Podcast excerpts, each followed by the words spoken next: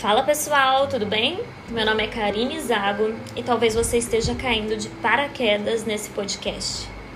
Por isso, seja muito bem-vindo e muito bem-vinda. Este é o primeiro episódio de uma série de conversas que vamos ter sobre assuntos variados, mas com foco exclusivo para pessoas ansiosas que não sobrevivem sem Rivotril. Ou seja, metade da população mundial, se não mais. Se você acha que você é uma pessoa normal, sem nenhum transtorno mental, parabéns. Pega sua cerveja, seus fones de ouvidos, você também é muito bem-vindo.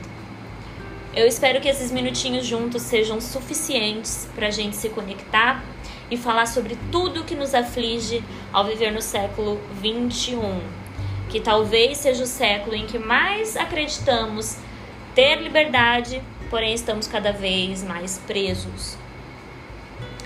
É, tem uma frase que Lao Tzu já dizia, né? Que é se preocupe com o que as outras pessoas pensam e você sempre será seu prisioneiro. Por isso, a pauta de hoje é falar sobre a necessidade de agradar. Não tem absolutamente nada de errado em querer agradar quem você ama. O problema começa quando a gente vive a nossa vida em função disso.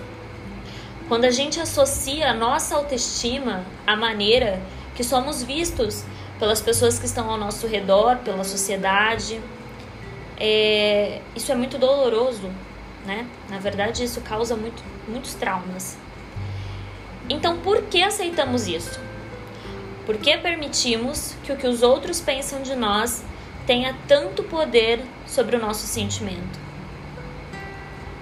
Tá aí uma pergunta que eu já me fiz muitas vezes. A necessidade de ser amada, de ser aceita, bem vista, é, o melhor, bem quista, né? A todo e qualquer custo, me desencadeou diversas doenças, inclusive a ansiedade. Por isso que eu falo para todo mundo que é muito importante que antes de determinar algo que a gente deseja, é fundamental que a gente se questione por que eu quero, por que eu desejo isso. Se a resposta for eu quero porque se eu conquistar isso, essa pessoa vai me amar mais, ou eu quero porque se eu atingir esse objetivo, todas essas pessoas vão me admirar mais ainda eu tenho uma péssima notícia para te dar. Talvez você não queira tanto assim. Quando você quer desesperadamente algo só pelo fato da aprovação de outras pessoas, tem uma parte dentro de você que ainda tem muito medo do abandono e da solidão. Quando você diz que quer ganhar um milhão de reais, mas você ainda nem sabe por que você quer ganhar um milhão de reais, na verdade, você não quer ganhar para você. Você quer ganhar para os outros. E essa atitude contínua de provações é, desencadeia uma vida repleta de ansiedade, crise, dor. Enfim, por mais que você alcance todos os objetivos que você traçou, você nunca vai estar de fato feliz, porque esses objetivos na verdade não são seus.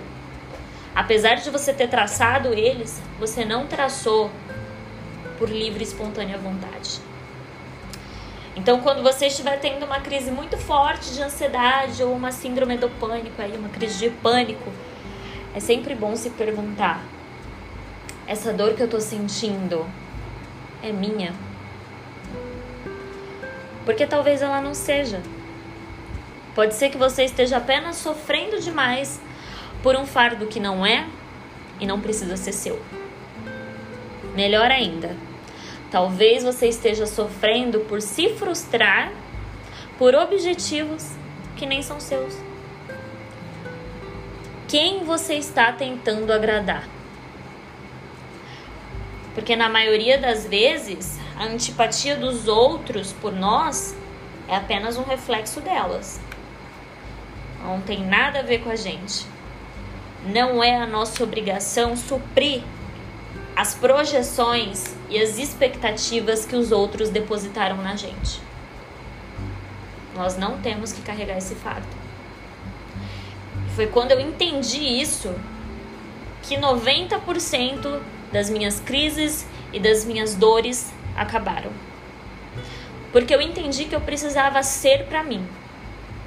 Eu precisava fazer as coisas pensando nas minhas vontades e não nas vontades de pessoas que muitas vezes nem eram importantes para mim, nem significavam nada.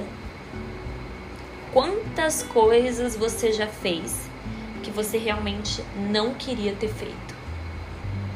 Em quantos empregos você ficou para manter uma postura que não era sua? Em quantos lugares você esteve que na verdade você não quis estar? Com quantas pessoas você dividiu o seu tempo e a sua energia, sendo que você nem queria estar ali? Quando a gente começa a pensar nisso, é que a gente começa a se preocupar, porque a maioria das respostas são negativas.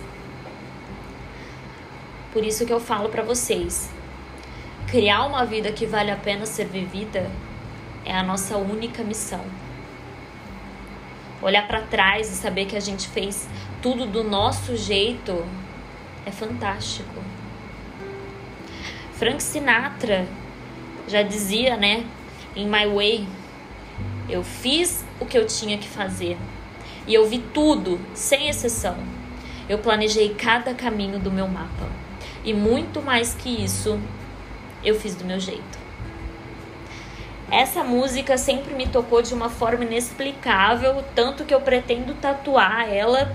E realmente, se essa música não tocar no meu velório, eu nem vou porque ela me mostra que no final de tudo, a beleza da vida está em fazer as coisas do nosso jeito. E às vezes esse jeito não é o jeito da Maria, não é o jeito do João, da Francisca, da Simone, mas é o meu jeito. E não faz sentido mudar o seu jeito para caber no jeito de outra pessoa. Fazer isso é desmerecer toda a sua trajetória, tudo que você viveu, desmerecer a sua essência. E não tem nada pior do que se perder. Não tem nada pior do que não se conhecer, não conhecer a sua individualidade. E para suprir isso, você tem que assumir várias personalidades. Porque é só assim que você se completa. E nessa busca incessante de aprovação, por fim, você se desaprova. É onde começam as crises, e é onde começam as dores, as crises existenciais, né? Até a gente entender que a nossa missão é muito maior que a necessidade de ser para agradar, a gente só vai levando bofetada da vida. Essas crises existenciais aumentam. Essas crises de ansiedade, crises de pânico. Sempre que eu tenho uma crise de ansiedade ou uma crise de pânico, eu me pergunto onde é que eu tô.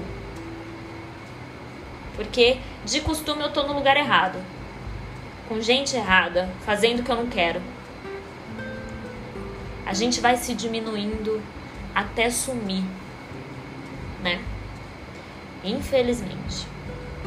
Só que quando a gente enxerga que a vida tá passando e que a gente tá desperdiçando o nosso tempo com coisas ínfimas, a gente percebe que se a gente permanece nesse ciclo, só tem um final um final miserável. É isso que nos cabe.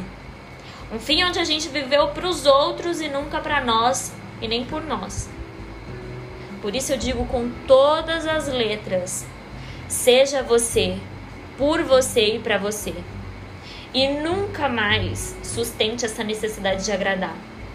A menos que a pessoa que você quer agradar seja você. Estamos combinados?